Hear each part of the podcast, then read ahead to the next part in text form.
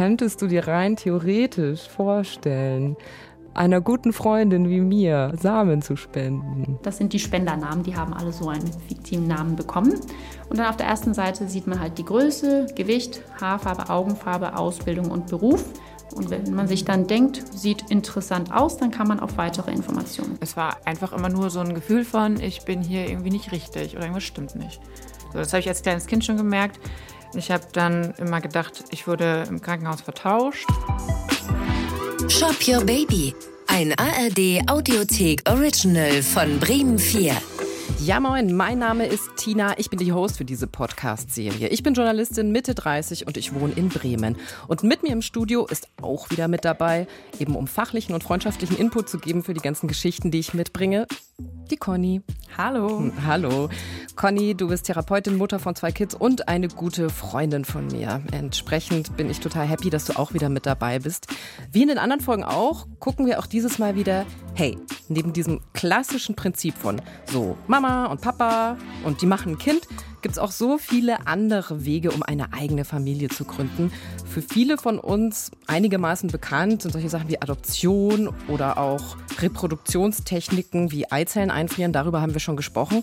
Und naja, dieses Mal geht's mh, hm, etwas provokativ formuliert an die Spendierhosen. Also könntest du dir rein theoretisch vorstellen, einer guten Freundin wie mir äh, Samen zu spenden. Gut, dass du die einfachen Fragen dir hier gestellt hast. Es geht dieses Mal um Samenspende. Da habe ich einfach mal einen Kumpel gefragt. Das Ergebnis kommt noch im Laufe des Podcasts.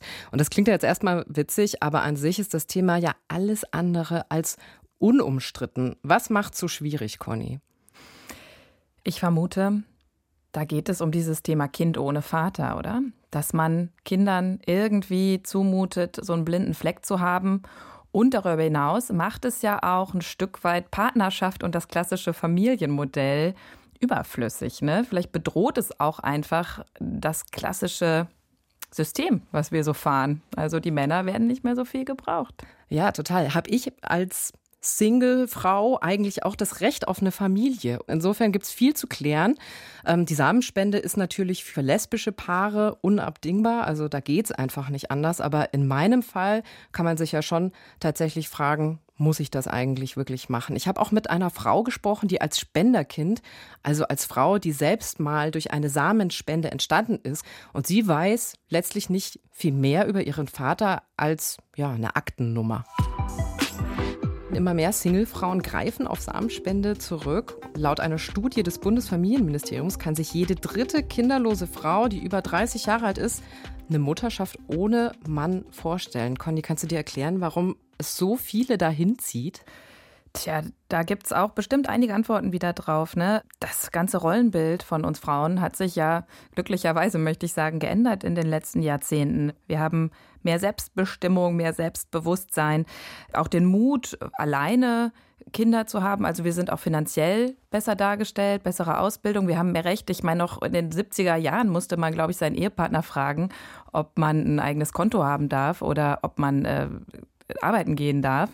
Und so ein Selbstbewusstsein, so ein niedriges haben wir ja gar nicht mehr. Und dazu gehört natürlich auch die Frage, traue ich mir zu, alleine ein Kind zu haben? Und da ist die Antwort heute wahrscheinlich viel häufiger ja als früher. Und ähm, aber auch strukturell ne, hat sich viel getan. Seit ähm, einigen Jahren erst haben wir ein Anrecht auf unter drei Jahre alte Kita, also U3-Kita-Plätze, ne, seit 2013 erst. Und das ist natürlich auch ein Gamechanger, möchte ich sagen. Wenn ich weiß, ich kann mein einjähriges Kind dann in eine Betreuung geben und wieder arbeiten gehen, ähm, dann ist das auch als alleinerziehende Person viel machbarer, als wenn ich dieses Anrecht nicht habe. Ne? Also auch ähm, ja, politisch oder sozial sind die Unterstützungen einfach viel besser. Und ähm, es gibt ja auch, das ganze Thema ist nicht mehr so tabu, würde ich sagen. Allein ein Kind großziehen, durch Social Media finden wir vielleicht auch äh, Zugang zu alternativen Lebensentwürfen mehr, die wir sonst gar nicht so gesehen hätten. Naja, okay, dann könnte ich ja jetzt auch zu dir kommen und sagen, hey, du, ich habe jetzt Bock, Mutter zu werden. Ich will eine Single Mom by Choice sein, so firmiert das eben auch als Begriff. Ich bin Solomutter und ich erfülle mir meinen Kinderwunsch alleine. Wer braucht schon einen Partner? Was würdest du da so sagen? Boah, ich glaube, erstmal würde ich einen Korken knallen lassen. mich total freuen, sagen, geil, Tina. Und danach, im zweiten Schritt, wie das so ist bei uns, ich hätte tausend Fragen an dich und würde neugierig aus Versehen auch einen Reality-Check machen. Also ich würde dich fragen, ja cool, und was hast du dir überlegt und wie willst du das mhm. machen und jenes und ähm, äh, darüber dann, nicht weil ich das unbedingt, also dann so abklopfen, ob das wirklich so eine gute Idee ist mit dir zusammen. Aber wenn du mir sowas sagen würdest, würde ich ja denken, das hast du dir schon gut überlegt. Aber ich fände es, ja, also warum nicht?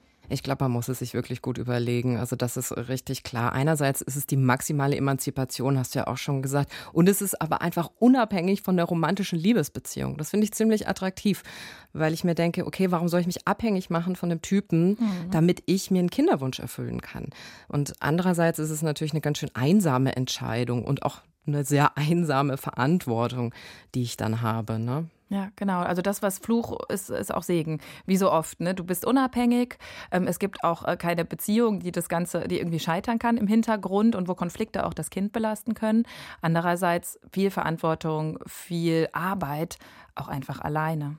Ja, und ganz unabhängig davon, richtig romantisch ist das nicht. Das ganze Prozedere an sich ist ziemlich, ziemlich nüchtern. Ich bin nach Dänemark gefahren, wie viele andere Frauen aus Deutschland im Übrigen auch, nach Aarhus und da habe ich die Diers-Klinik besucht, ähm, die Samenspenden anbietet. Vorab, ich unterbreche mal. Ja. Wieso eigentlich Dänemark? Ich höre das so oft. Warum zieht es dafür so viele Frauen nach Dänemark? Ja, es fahren einfach ganz viele nach Dänemark, weil da die ähm, Reproduktionsgesetze liberaler sind. Ne? Mhm. Meistens sind Singles und lesbische Paare.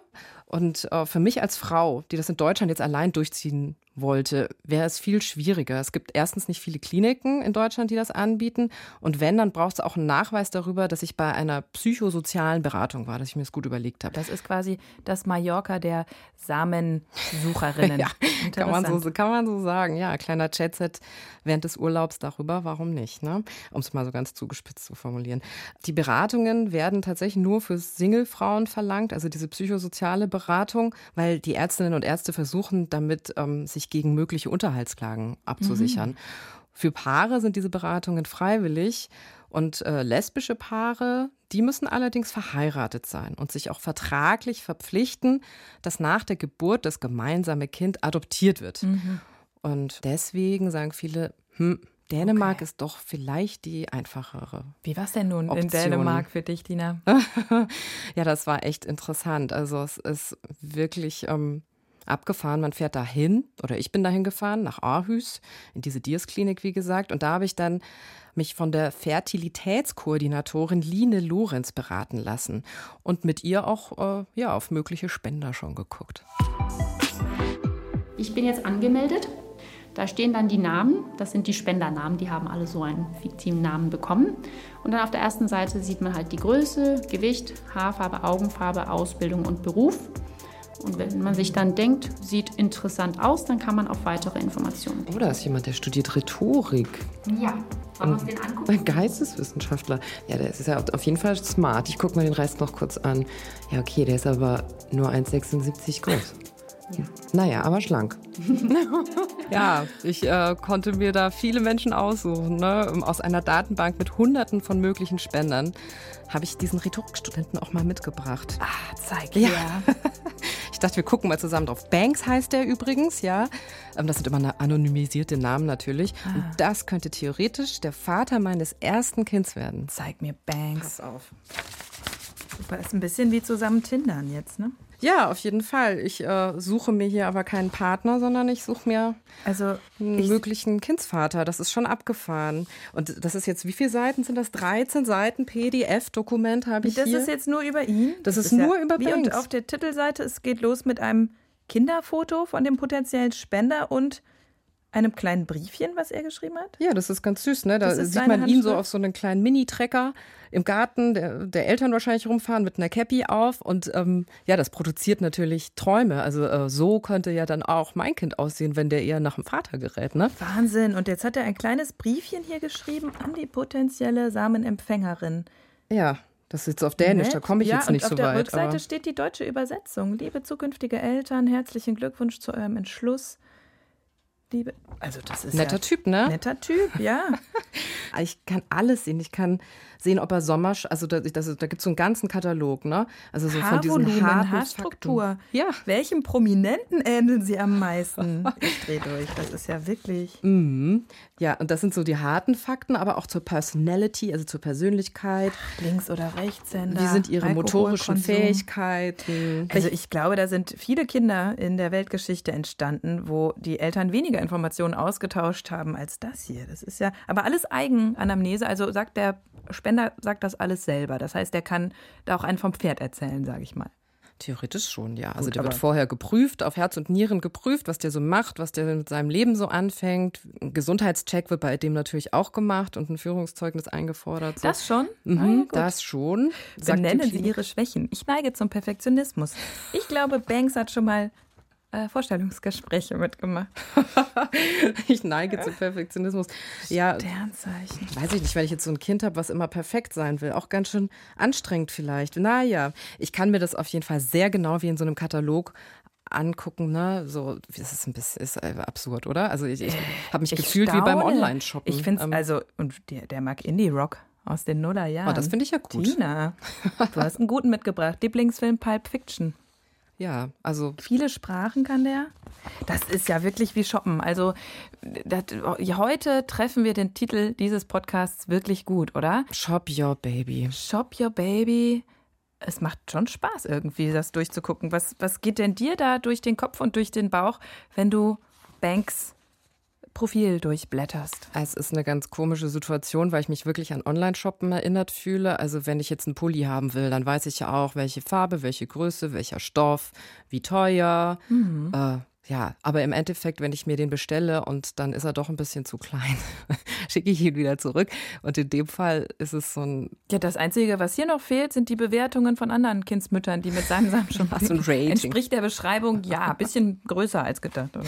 Ja, gut, also das äh, kommt mir schon sehr nach Selektion vor und es äh, wirft ein komisches Gefühl bei mir auf. Andererseits, ich meine, was mache ich im natürlichen Flirt-Habitat? Ne? Also äh, ich selektiere auch. Also Auf jeden das, Fall. Ich gucke mir auch an, wen finde ich attraktiv, wen finde ich ähm, menschlich nett und bei wem könnte ich mir vorstellen, dass der gute Eigenschaften mitbringt, um eventuell mein Kindsvater zu sein. Na klar, Nicht du mal redest bewusst, auch oder? Vorher also über seinen Musikgeschmack, bevor du ein Kind mit jemandem machst. Das machst du ja in echt auch genau. Warum nicht? Also irgendwas, was einen anspricht. Also wenn man schon die Option hat, warum nicht? Also mhm. man kann ja sagen, das ist picky oder äh, das irgendwie nur die Rosinen rauspicken, habe ich jetzt in dem Kontext öfter gehört. Aber also warum nicht? Ist ja besser, es zu tun, als es nicht zu tun, wenn es so einfach ist, oder? Ja, absolut, sehe ich nämlich ganz genauso. Also es gibt äh, tatsächlich auch ein bisschen, naja, beliebteste Modelle, würde ich sagen. War das hier so ein beliebter? Oder was ist so? Also beliebt ist dann jetzt nicht, ob der jetzt Rhetorik studiert oder Elektriker ist oder so. Nee, aber so Haarfarbe und Größe? Ja, damit so? die, äh, da geht es dann ja nicht um die, eine Partnerwahl. Das habe ich dann auch erst später gecheckt, tatsächlich, sondern um was anderes. Gut. Also, mh, mm, Haarfarbe. Oh, mir wird nachgesagt, ich würde sehr auf ähm, dunkelhaarige Männer stehen. Deswegen würde ich jetzt wahrscheinlich. Aber ich will ja überhaupt keinen Partner. Also ich verwechsel das jetzt hier wie bei Parship oder so, so eine Partnersuche. Darum geht es ja überhaupt nicht. Stopp. ja, es geht nicht um die Partnersuche. Und deswegen, um auf dieses Thema beliebteste Modelle zurückzukommen, mhm. es geht darum, vielen zumindest, dass man einen Kindsvater aussucht, der vielleicht einem selbst auch etwas ähnlich sieht. Ah ja. Damit man auch selbst ja. äh, so das Gefühl hat, okay, man kann, man gehört zusammen und auch nach außen hin mit so vielen ah, Fragen ja, konfrontiert wird. Mhm. Ja, das ist eigentlich ganz smart wahrscheinlich, wenn ich jetzt wählen müsste, würde ich dann auch so agieren und dann eher so ein dunkelblond, blauäugiges. Ausnahmsweise mal kein dunkelhaariger. okay, und wie würde das laufen? Du guckst dir diese Kataloge durch, suchst dir dann einen aus? Genau, also ich, ich kann mir jemanden aussuchen. Ich muss den zwei Wochen vorher reservieren, in Anführungszeichen, also mein Handtuch auswerfen. Und dann das ist wirklich wie Mallorca. stimmt. Ja, und äh, dann kann ich da hinfahren mhm. und dann wird da die naja, Insemination durchgeführt. Darüber reden wir später vielleicht auch noch mal ausführlicher. Was mir jetzt auch noch durch den Kopf geht, das ist dann ja in Dänemark und wenn jetzt so ein Kind, was durch Samenspende entstanden ist, später den eigenen Vater kennenlernen will, das ist ja auch so ein Riesenthema. Soweit mhm. ich weiß, geht das ja irgendwie seit neuestem. Da gibt es, glaube ich, so eine Gesetzesänderung seit einigen Jahren, ähm, dass Kinder da ein Anrecht drauf haben. Genau dann sitzt der Kindsvater aber in Dänemark und spricht im Zweifel auch nicht die gleiche Sprache wie das Kind. Mhm. Ne? Ja, also in Deutschland hast du seit 2018 immer das Recht darauf, dass du erfahren kannst, wer dein leiblicher Vater ist. Super. Ne? Und in Dänemark äh, kommt es drauf an. Ne? Ähm, manche Spender sind anonym. Mhm. Und manche bieten eine ja, offene Beziehung steht zu dem Kind im, an. Im das Profil steht dann von im, Banks?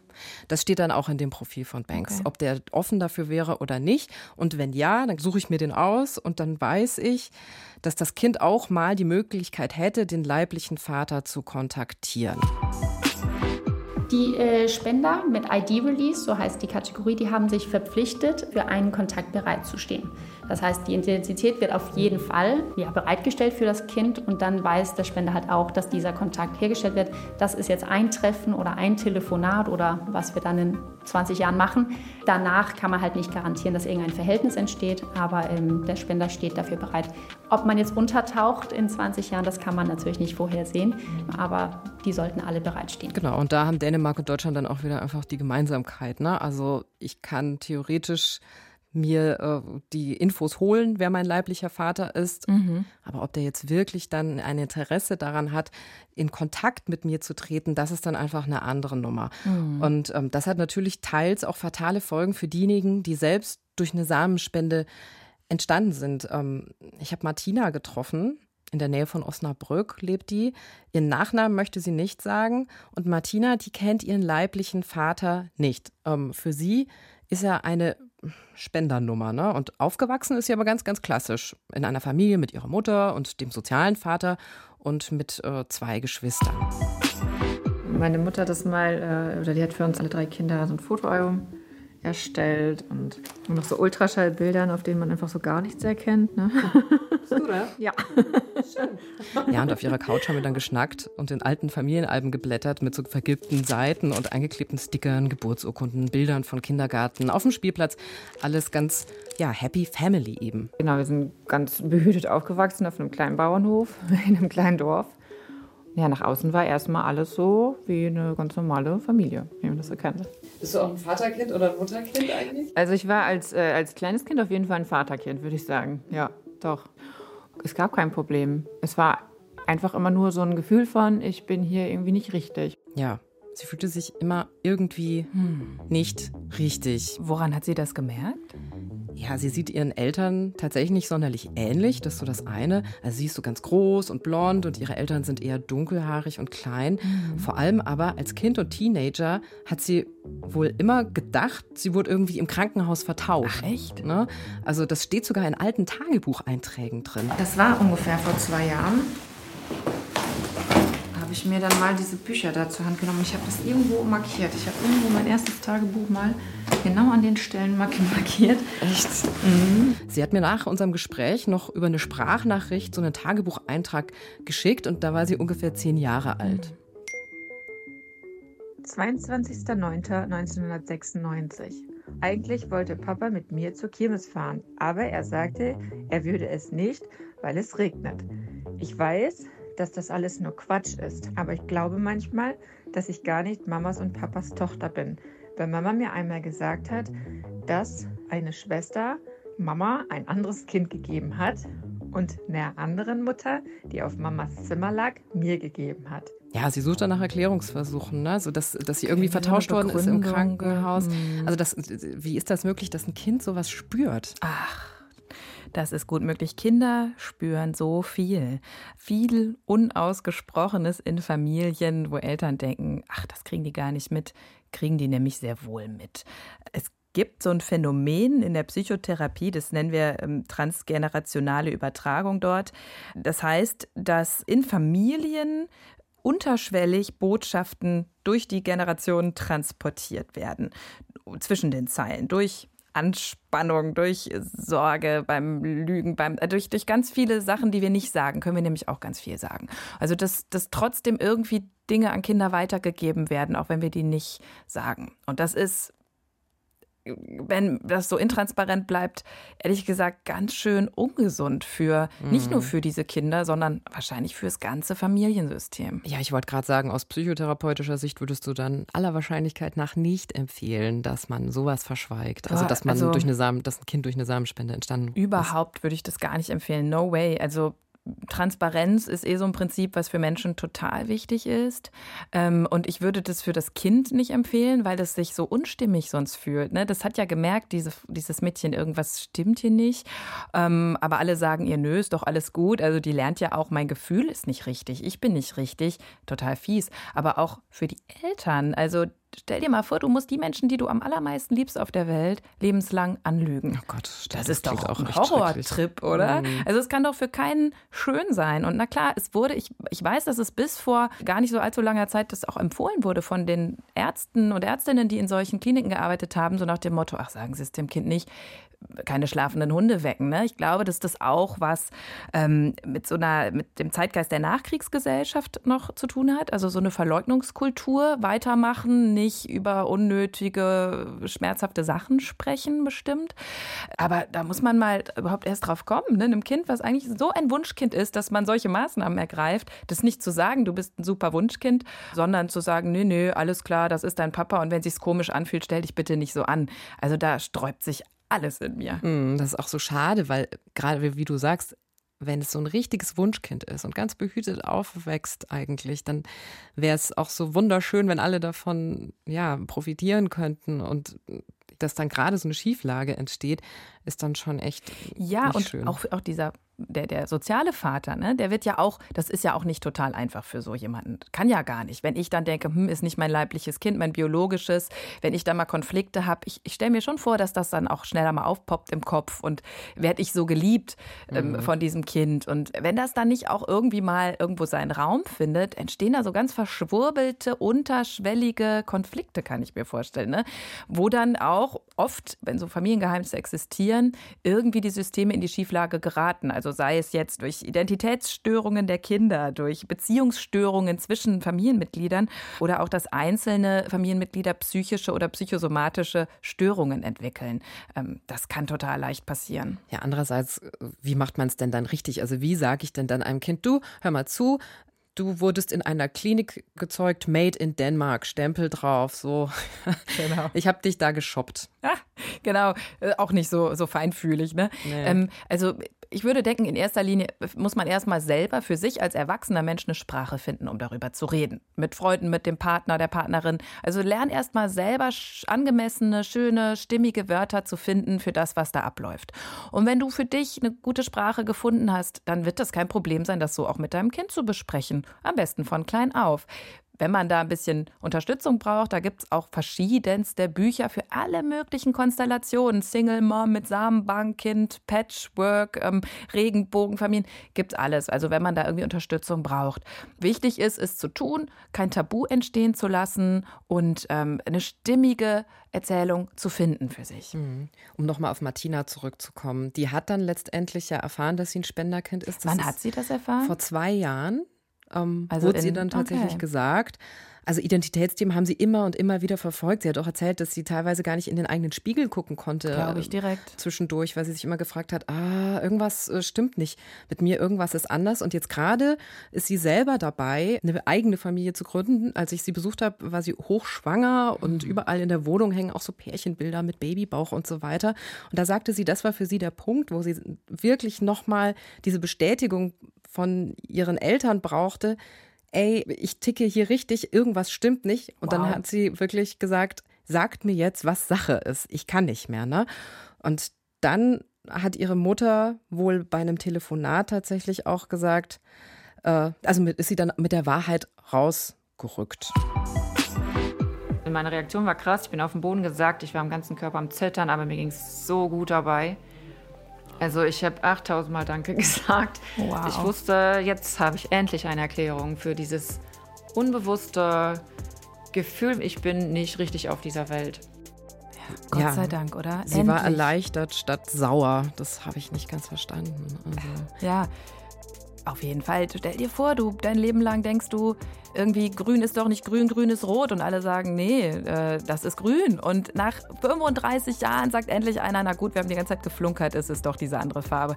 Also endlich merkst du, ich bin stimmig, ich bin richtig, mein Gefühl ist richtig. Boah, was für eine riesige Erleichterung. Ich kann es mir total vorstellen. Endlich ist sie im Reinen mit sich. Und ob da vielleicht sekundär noch Wut aufgetaucht ist, weißt du das? Das kann ja auch noch sein. Ne? Ja, es macht wahrscheinlich, also es hat auch verschiedene Phasen durchgemacht. Genau. Ne? Ähm, ich auch. Dass dann noch sehr differenziert andere Gefühle auftreten. Aber dass in erster Linie die Erleichterung da ist, endlich weiß ich, was mit mir los ist. Schön, also das macht ja wirklich Gänsehaut, oder? Total. Ich fand es auch so interessant, dass dieses Thema wieder aufgeploppt ist, als sie selbst eben dann auch ein Kind kriegen wollte. Ach, ja. Martina mhm. ist wirklich kein Einzelschicksal, das muss man betonen. Natürlich ist die Wahrnehmung und die Verarbeitung von den Geschichten immer individuell, aber es gibt insgesamt schätzungsweise mehr als 100.000 Spenderkinder in Deutschland. Und die meisten wissen laut dem Verein Spenderkinder nichts über den leiblichen Vater, beziehungsweise wissen ganz viele auch überhaupt nicht, äh, dass sie irgendwie von einem Fremden gezeugt worden sind. Bis heute wehren sich nämlich viele Reproduktionsmediziner auch dagegen, die Spenderdaten überhaupt rauszugeben. Mhm. Also Martina zum Beispiel, die kämpft auch vor Gericht darum, ihre Daten zu bekommen. Also die Ach, macht was? sich jetzt gerade auf die Suche nach ihrem Vater. Also sie ist selbst auch bei dem Verein Spenderkinder vernetzt und aktiv und sie hat sogar einen DNA-Test machen lassen.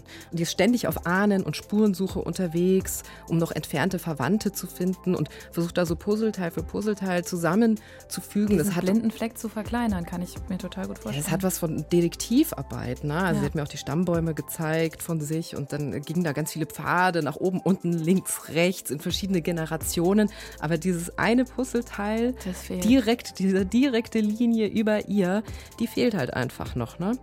Das ist, ja, wir haben es ja in der Adoptionsfolge auch besprochen, dass da offenbar dieser Drang bei ganz vielen da ist, auch wirklich sich auf die Suche zu begeben mhm. und nicht aufzuhören. Ja. Das fand ich schon verrückt. Ja, und du begegnest diesem Thema ja auch dauernd. Ne? Also das Thema Familie, Mama, Papa. Wie oft passiert das, dass dir jemand anderes erzählt, mein Papa, hm, oh, das hat er vom Opa, gerade wenn es jetzt um Enkel oder um kleine Kinder geht. Und das wird dir einfach, also du kommst ja nicht drum rum, es wird ihr hunderttausendfach begegnen in ihrem Leben, dass immer wieder sie stolpert über diese unbeantwortete Frage, wer ist das? Ja, ich habe mir ja jetzt auch Gedanken gemacht, ob für mich Samenspende in Frage käme. Und wenn ich so Geschichten wie die von Martina höre, habe ich mich halt schon gefragt, äh, ist das unfair gegenüber dem Kind, mhm. sowas zu machen? Kann ich das überhaupt Was bringen? würde Martina sagen? Martina selbst sagt, für sie ist es okay, wenn sich die Leute wirklich Gedanken machen, wenn sie sehr transparent damit umgehen. Mhm. Aber sie ist da auch ja eine Einzelmeinung. Also nicht alle Spenderkinder sehen das so. Also es gibt auch Spenderkinder, die sagen, geht gar nicht. Geht kannst gar nicht. du nicht, kannst du einem Kind nicht antun. Ich meine, die Alternative ist die eigene Nichtexistenz. Ist auch doof, ne? Wenn du sagst, ja, entweder es gibt dich als Samenspende oder es gibt dich halt nicht. Also deswegen mhm. ist die Frage irgendwie so schräg. Also, und da finde ich die Antwort von der Martina ganz gut, wenn dann äh, sehr reflektiert und mit einem bewussten Umgang und möglichst gesund fürs Kind. Mhm. Ähm, ne?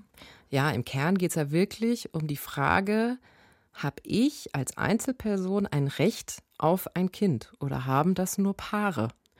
Das ist ja, was damit einhergeht. Ne? Hm. Ich würde jetzt ganz stark sagen, natürlich habe ich als Einzelperson auch ein Recht auf ein Kind. Die Frage ist halt, hat man überhaupt ein Recht auf ein Kind? Also mhm. ist das ein Grund? Das weiß ich gar nicht. Aber wenn, wenn, also eine Einzelperson hat nicht weniger Recht auf ein Kind als ein Paar. So würde ich es denken. Mhm. Stimmt, Recht auf ein Kind, das schwingt dann so mit, dass man so eine Anspruchshaltung hat. Ich kann mir eins holen, wenn ich möchte. Und das ist irgendwie das schon der halt falsche Gedankengang. Leben, ne? Genau. Ne? Also ja. Aber klar, dass auch Single-Moms eine Samenbank in Anspruch nehmen dürfen und nicht nur Paare, das empfinde ich schon als gerecht. Na klar. Mhm. Wenn ich jetzt wirklich so drüber nachdenke bei der Frage Samenspende oder nicht, dann kommt mir schon eher in den Sinn, hm, vielleicht macht es doch. Was ist das Hauptargument, was für dich dagegen spricht, nach dem, was wir jetzt geredet haben? Hm ich habe das Gefühl, ich könnte es für ein Kind sehr schwer machen. Also auch wenn ich. Zugespitzt ist es unfair, Asi dem Kind gegenüber. Es ist Asi dem Kind gegenüber, wenn es nicht einmal die Möglichkeit hat, wirklich einen Kontakt zu einem Vater zu mhm. haben. Ob, also ich meine, in klassischen Beziehungen kann das auch passieren, dass die zugrunde gehen, dass der Vater abhaut und keinen Bock mehr dass hat. Stirbt. Na klar, dass das der kann stirbt. alles passieren. Aber, aber du hast ein Bild Auges. vor. Augen, mhm. du hast einen Menschen vor Augen, du hast äh, eine Vorstellung davon, wer das ist und du kannst dich an irgendwie was Greifbaren abarbeiten. So. Und in dem Fall hast du es halt irgendwie nicht. Und ja, und du machst es halt sehenden Auges, ne? Dass mhm. du dem Kind eine Existenz eventuell ohne greifbaren Vater zumutest, zumindest wenn es von der Samenbank gemacht wurde, ja. Ja, genau. Und dann äh, habe ich mir so gedacht, okay, wenn ich so drüber nachdenke, Samenspende oder nicht, dann vielleicht doch lieber eine Spende durch Leute, die man kennt, um sich so das Hintertürchen offen zu halten, dass ein Kind einen Kontakt haben kann zu dem eigenen mhm. Erzeuger. Es gibt ja auch Kumpels, es gibt Freunde, und deswegen habe ich auch drei Freunde mal angequatscht mhm. für diese Podcast-Folge. Ich kenne die schon alle jahrelang und mit denen war ich nie in irgendeiner Weise romantisch oder körperlich verbandelt.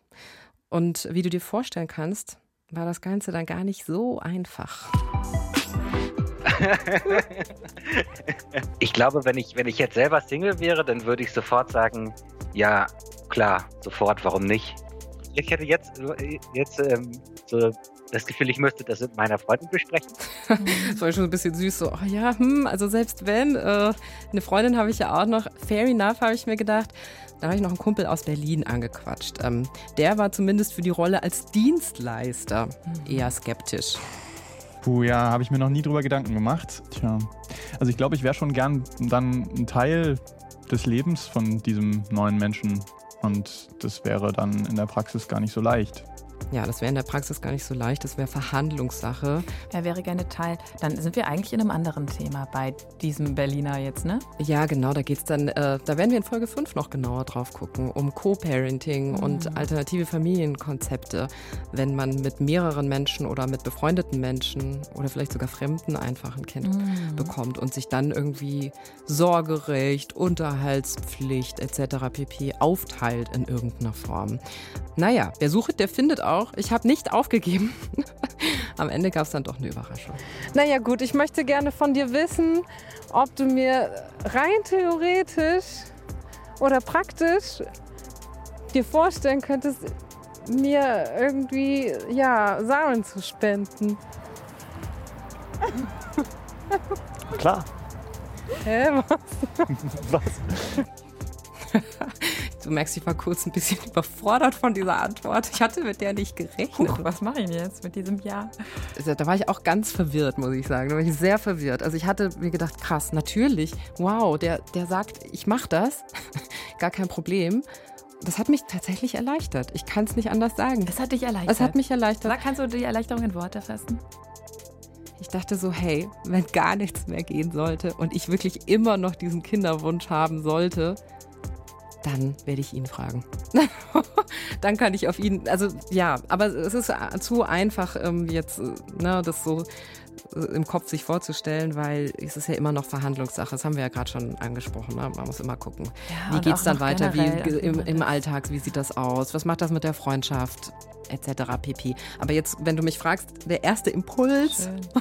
Ja, und der ist ja. ja total wichtig, ne? auch bei dieser Frage, will ich überhaupt ein Kind auf irgend so einem alternativen Weg machen, wenn das Erstgefühl Erleichterung ist und Freude, das ist ja schon mal ein ganz guter Hinweis, wo der emotionale Kompass hin zeigt. Ne? ganz gute Erkenntnis vielleicht. Ne? Ähm, worüber wir jetzt noch gar nicht so groß geredet haben, ist natürlich die Frage auch, ähm, ja, wie ich sag mal, wie die Übergabe der Samen stattfindet. Egal, mhm. ob jetzt eine private Spende oder eine Samenspende, es, ist, es muss ja irgendwie gemacht werden. Erinnerst du dich eigentlich noch an diesen Sound hier, Conny?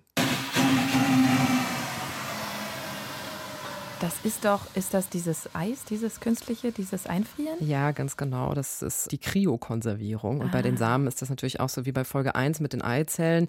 Gleiches Prinzip. Es gibt Container, hüfthoch und in denen ist dann das Material drin bei minus 200 Grad etwa gekühlt, damit es mehrere Jahrzehnte lang auch wirklich haltbar ist. Ja, und früher war das nämlich nicht so, habe ich gelesen, dass früher die Spender zeitgleich mit der Empfängerin in der Klinik sein mussten und dann die frische Probe rübergetragen werden musste. Nee, ganz so kompliziert mhm. ist es nicht mehr. Ich fahre da individuell hin und dann wird das aufgetaut, das Material. Und dann? Ja, und äh, dann gibt es einen sogenannten Inseminationsraum und da gibt es dann eine Spritze. Das ist keine OP und gar nichts. Also ne, ich gehe da einfach hin hm. und kann da auch ziemlich schnell wieder muss raus. Muss man Medikamente nehmen begleiten? Wahrscheinlich auch nicht, ne? Nee, muss man nicht. Es ist auch individuell unterschiedlich, hm. je nach körperlicher Verfasstheit, ob du jetzt hormonell nochmal ein bisschen dafür sorgen willst, dass du fruchtbarer bist oder hm. so. Aber grundsätzlich nö. also muss. an den fruchtbaren Tagen gehst du einfach hin Mhm. Und dann findet diese Befruchtung im besten Falle statt oder der Versuch zumindest. Ah ja.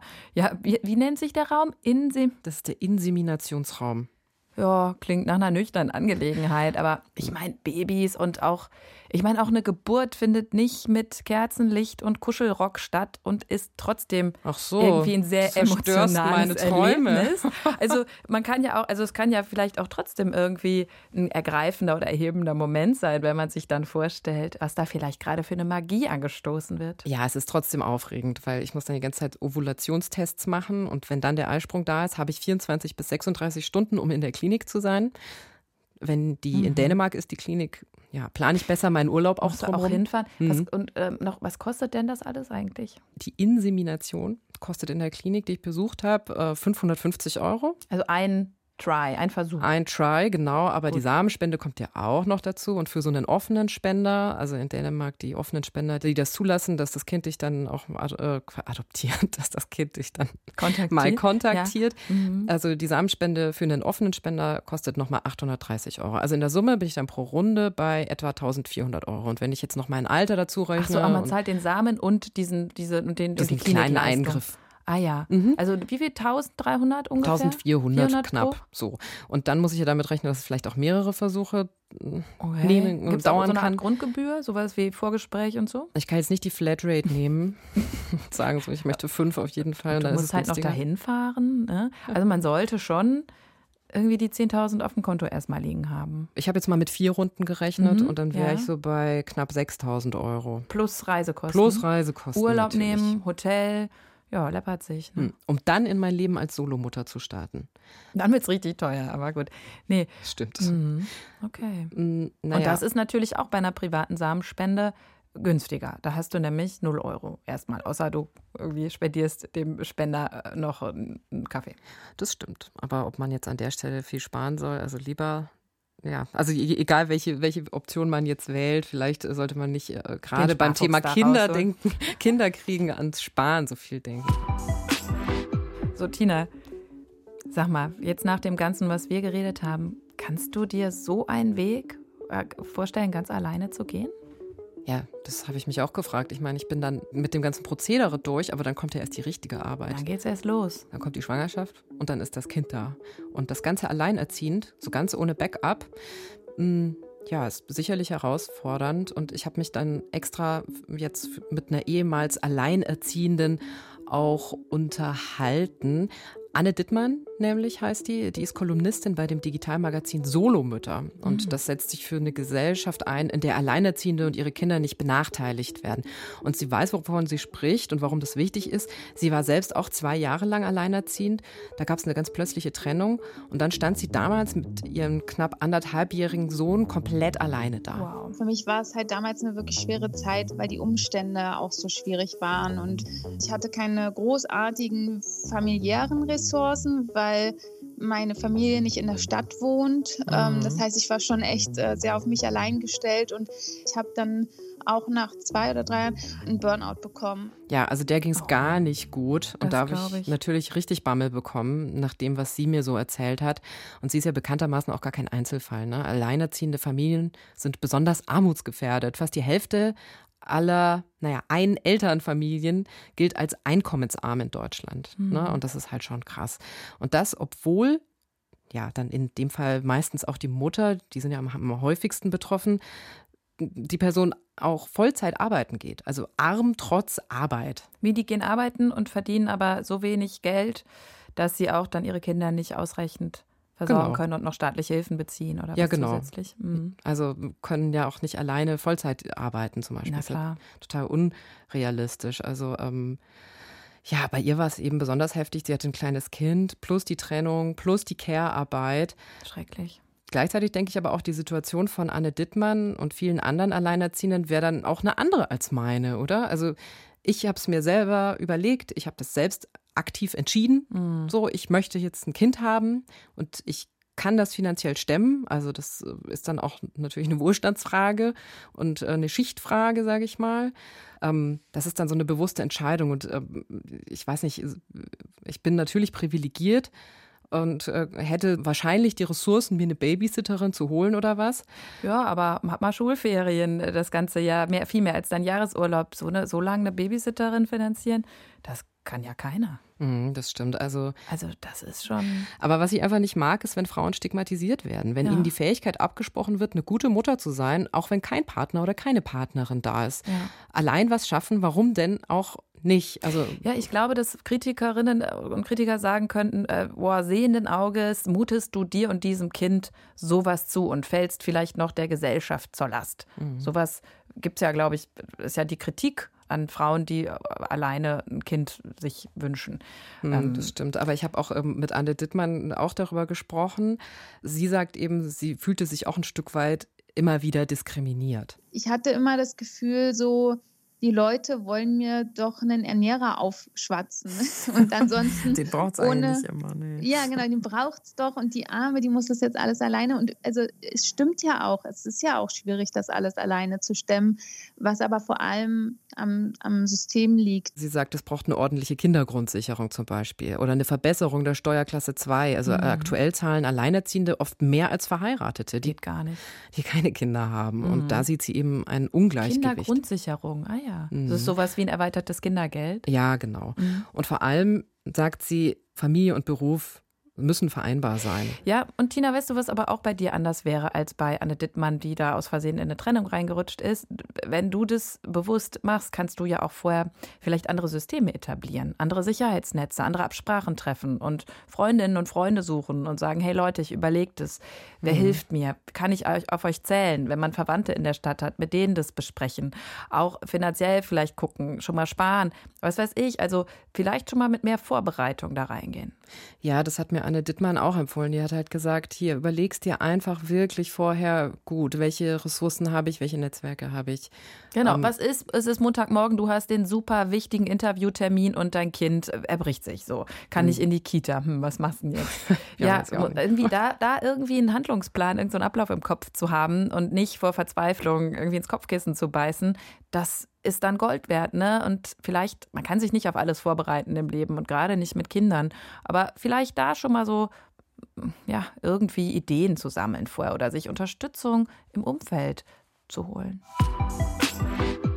Jetzt haben wir so viel über Samenspende nachgedacht und Alleinerziehen und Single Mom by Choice sein und ich, ja, ich muss es wirklich nochmal sacken lassen, glaube ich. Ähm, es gibt so viele individuelle Lebenssituationen. Und ich nehme für mich mit, es ist ungewöhnlich, ne, wenn man sagt, ich mache jetzt einfach eine Samenspende.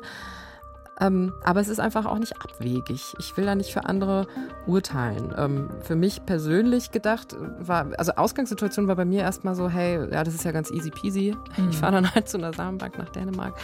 Und was dann aber damit einhergeht, rechtlich, moralisch, ethisch oder was organisatorisch. Ne, aber der Weg dahin ist tatsächlich ja erstmal relativ einfach im Vergleich zu zum Beispiel Adoption, was wir in der letzten Folge besprochen haben. Ne? Ich meine, was wäre jetzt die Alternative zu ähm, Adoption, zu ähm, äh, Samenspende? Das wäre eigentlich, ähm, wenn du dich dagegen entscheidest, ein Leben ohne Kind. Ne? Würde ich auch sagen. Warum muss ich eigentlich überhaupt ein Kind haben? Darüber sollten wir auch mal sprechen. Und weißt du was? In der nächsten Folge machen wir das nämlich. Da ist das Thema dann gesellschaftliches Tabu, keine Kinder haben können oder keine Kinder haben wollen. Mhm. Darüber reden wir in Shop Your Baby in der nächsten Folge. Unter anderem zu Gast auch Ex-Germany's Next Top Model Anna Wilken. Wir freuen uns, oder ich freue mich. Ich, ich mich auch. Ja, okay, alles klar. Ich habe es einfach so vorweggenommen. Du freust dich, ich freue mich. Perfekt. Ich hoffe, ihr freut euch auch. Ähm, nächsten Mittwoch gibt es die Folge. Und wenn ihr Feedback habt oder Fragen, schreibt uns gerne shopyourbaby at radiobremen.de. Bis bald. Tschüss. Shop Your Baby, ein Podcast von Bremen 4. Alle Folgen in der ARD Audiothek.